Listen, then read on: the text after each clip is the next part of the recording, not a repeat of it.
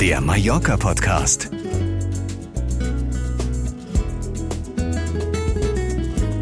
Neues von der Insel. Hallo und herzlich willkommen zum ersten Mallorca-Podcast. Ich bin Wolfgang Schmitz. Heute beschäftigen wir uns im Mallorca-Podcast unter anderem mit der bevorstehenden Mandelblüte. Wir werfen einen kurzen Blick zurück auf das Fest Heilige Drei Könige und berichten über neue Hotels auf Mallorca. Fernsehtipps haben wir für Sie und zum Schluss Ihre Leserbriefe. Zunächst zu unserem heutigen Top-Thema, der bevorstehenden Mandelblüte. Kurz nach den Weihnachtsfeiertagen und dem Jahreswechsel liegt eine angenehme Ruhe über der Insel. Nur wenige Hotels haben derzeit geöffnet und wenn, dann beherbergen sie eine überschaubare Besucherzahl. Schon seit einigen Jahren hat sich die Reisezeit immer mehr auf die Monate Juni bis September konzentriert. Reisen in der sogenannten Nebensaison werden nur von einer Minderheit angefragt und daher von den großen Veranstaltern relativ selten angeboten. Dabei zeigt die Insel in den ersten Wochen des Jahres schon erste wunderbare Facetten ihrer Vielfalt. Ein schon vom Flugzeug aus unübersehbares Naturschauspiel beginnt in diesen Tagen. Die Mandelblüte. Die ersten Blüten wurden bereits kurz nach Weihnachten gesichtet.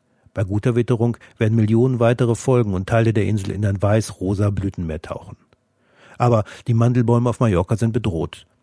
Schon vor der Blütezeit sind die empfindlichen Knospen Starkregen und plötzlich einsetzendem Frost ausgesetzt. Neben heimischen Schädlingen setzt zusätzlich seit zwei Jahren ein aus Mittelamerika eingeschlepptes Bakterium den Mandelbäumen stark zu.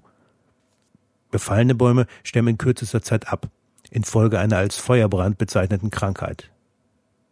Schätzungen gehen davon aus, dass durch das Absterben der Bäume und durch Ernteausfälle innerhalb von zehn Jahren etwa die Hälfte der Anbaufläche aufgegeben wurde. Mit dem Rückgang der Mandelbäume geht nicht nur ein Teil der landwirtschaftlichen und kulinarischen Tradition Mallorcas verloren, auch die Attraktivität des Naturschauspiels Mandelblüte leidet stark. Auf Hochtouren laufen Maßnahmen, das bakteriell bedingte Baumsterben zu stoppen. Die wetterbedingten Ernteausfälle lassen sich jedoch nur schwerlich aufhalten. Viele landwirtschaftliche Betriebe sind von der Mandelernte abhängig.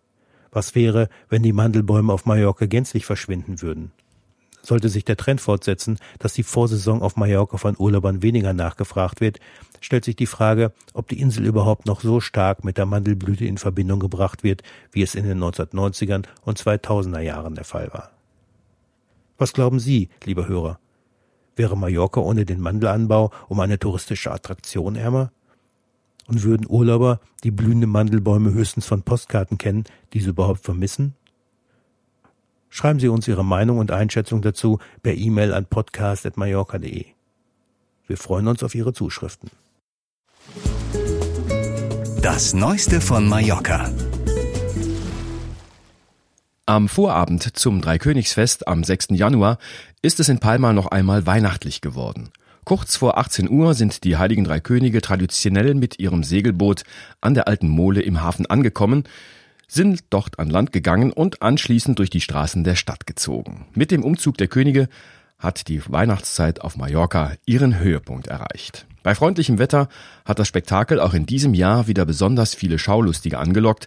Zehntausende Zuschauer haben den Königen zugeschaut und sich über Bonbons, Schokolade und sonstige Süßigkeiten gefreut, die von vielen fleißigen Helfern verteilt wurden.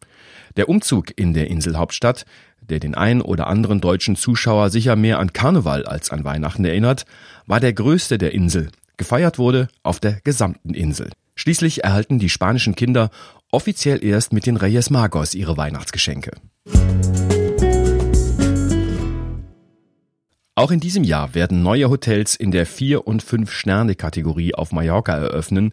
In Camp de Mar ist für das exklusive Zafiro Hotel Palas Andrax die Eröffnung für Anfang Mai geplant. Das 5-Sterne-Haus wird nur über Suiten verfügen. Auch an der Playa de Palma sollen noch in diesem Frühjahr drei neue Luxushotels eröffnen. Auch hier sind großzügige als Junior-Suiten geplante Zimmer die Einstiegskategorie. Luxus in Kombination mit Spa- und Wellnessbereich ist der neue Standard auf Mallorca. Die Umwandlung alter, kaum noch gebuchter Hotels in bester Lage wird von vielen Seiten begrüßt. Neubauten wie das Palas Andrax stoßen aber auf Widerstand und Proteste der Umweltverbände. Durch diese riesigen Hotelareale werde nicht nur das Landschaftsbild beeinträchtigt, Pool- und Gartenflächen sowie die Spa-Anlagen würden einen extremen Wasserverbrauch haben, so der Vorwurf der Umweltschützer. Die Fußballer der Bundesligamannschaft von Werder Bremen haben die Winterpause in der Liga genutzt und eine gute Woche lang ihr Wintertrainingslager auf Mallorca bezogen. Trainingsgelände war der Platz vom RCD Mallorca. Der Verein, der seit dieser Saison wieder in der ersten spanischen Liga spielt, sollte zudem Gegner im abschließenden Testspiel am Donnerstag sein. Das musste aber kurzfristig abgesagt werden, da der RCD bereits am Freitag im spanischen Pokal antreten muss. Wie erfolgreich das Trainingslager war, wird sich spätestens bei den ersten offiziellen Ligaspielen zeigen. So trifft Werder am 18. Januar auf den direkten Tabellennachbarn Fortuna Düsseldorf. Ein Sieg wäre also Pflicht, um sich aus der aktuellen Abstiegszone befreien zu können. Und wie sieht's beim RCD aus? Kaum hatte sich der RCD Mallorca kurz vor Weihnachten aus der Abstiegszone gekämpft, musste die Mannschaft nach der Jahreswende erneut eine schmerzliche Niederlage einstecken. Das Spiel gegen den CF Granada ging durch ein frühes Tor mit 0 zu 1 verloren. Damit steht Mallorca zwar punktgleich mit Celta Vigo in der Tabelle, aufgrund des schlechteren Torverhältnisses aber erneut auf einem potenziellen Abstiegsplatz.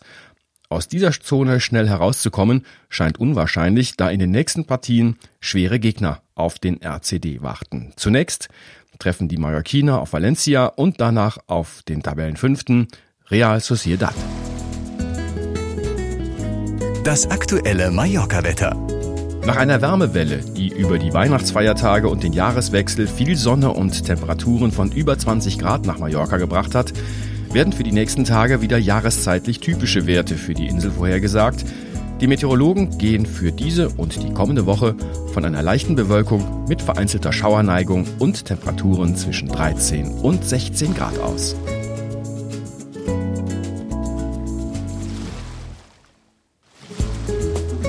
Mallorca im Fernsehen. Querbeet extra. Gärten auf Mallorca. Moderatorin Sabrina Nietzsche zeigt unter anderem die sonst versteckten Innenhöfe in Palma und besucht einen deutschen Ex-Banker, der inzwischen auf Mallorca als Biobauer Gemüse anbaut. Am Donnerstag, 16. Januar, im HR-Fernsehen um 10 Uhr. Das Glück ist ein Kaktus. In dem Spielfilm aus dem Jahre 2011 geht es um die beiden Freundinnen Edith und Hermine, gespielt von Christiane Hörbiger und Heidelinde Weiß.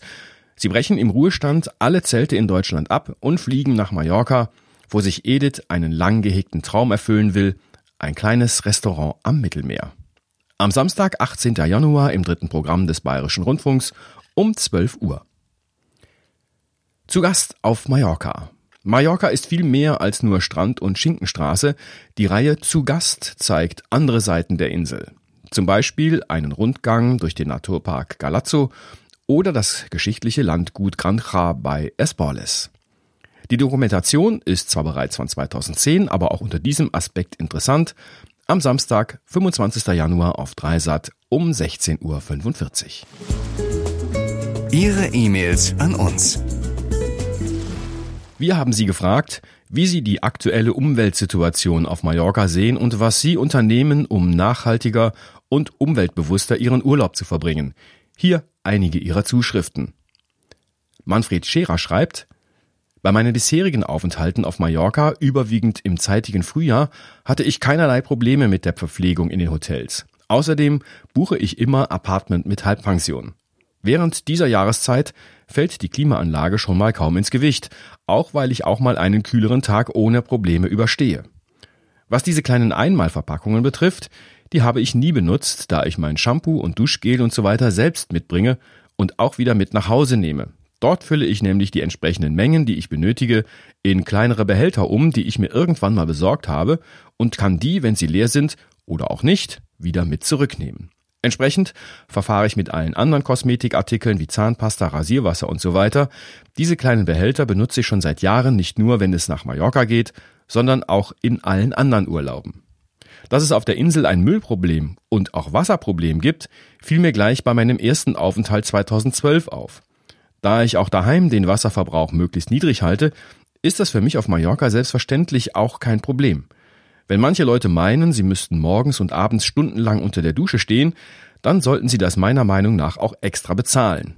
Als ich mal im September auf der Insel war, kam ich auch zum Kuba-Stausee und den konnte ich da trockenen Fußes durchqueren. Er war nicht mehr viel mehr als eine große Pfütze. Ich finde, die Wanderführer und auch alle anderen Führer, die mit Touristengruppen unterwegs sind, sollten da auch mal etwas tun. Das heißt, die Leute zu den entsprechenden Stellen führen und ihnen die Problematik vor Augen führen. Es wäre wirklich schade um diese wunderschöne Insel. Ich hoffe sehr, dass die Inselregierung diese Probleme recht bald in den Griff bekommt. Natürlich gelingt das nur, wenn wir alle, die Touristen, uns entsprechend verhalten und mithelfen. Tina Lohkemper schreibt, ich finde, dass es unwahrscheinlich schwierig ist, seinen Urlaub umweltbewusst zu buchen. Ich würde mir zum Beispiel wünschen, dass es bei den Reiseveranstaltern ein Ampelsystem gibt, das die Nachhaltigkeit der Hotels kennzeichnet. Dann könnte man sich bewusst für ein umweltfreundliches Hotel entscheiden. Und Michael Neumann meint, bei der Planung unseres Urlaubs wollen wir in diesem Jahr versuchen, umweltschonender zu buchen. Es soll damit beginnen, nicht mehr mit dem Auto, sondern mit der Bahn zum Flughafen zu fahren. Auch suchen wir nach einem Hotel ohne großen Pool, am liebsten ganz ohne. Zudem wollen wir auf den sonst üblichen Mietwagen verzichten. Es wird wohl ein anderer Mallorca-Urlaub als sonst werden, aber wir wollen es bewusst so probieren. Vielen Dank für Ihre Zuschriften. Schreiben Sie gerne an podcast.mallorca.de. Und das war der erste Mallorca-Podcast. Ab sofort gibt es alle zwei Wochen Neues von Ihrer Lieblingsinsel. Abonnieren Sie uns einfach und Sie verpassen garantiert nicht die nächste Ausgabe. In der Redaktion waren Marco Wonkowski und Björn Kaspring. Ich bin Wolfgang Schmitz. Bis zum nächsten Mal. Hasta luego. Wenn Sie mehr wissen wollen, finden Sie uns im Internet unter mallorca.de.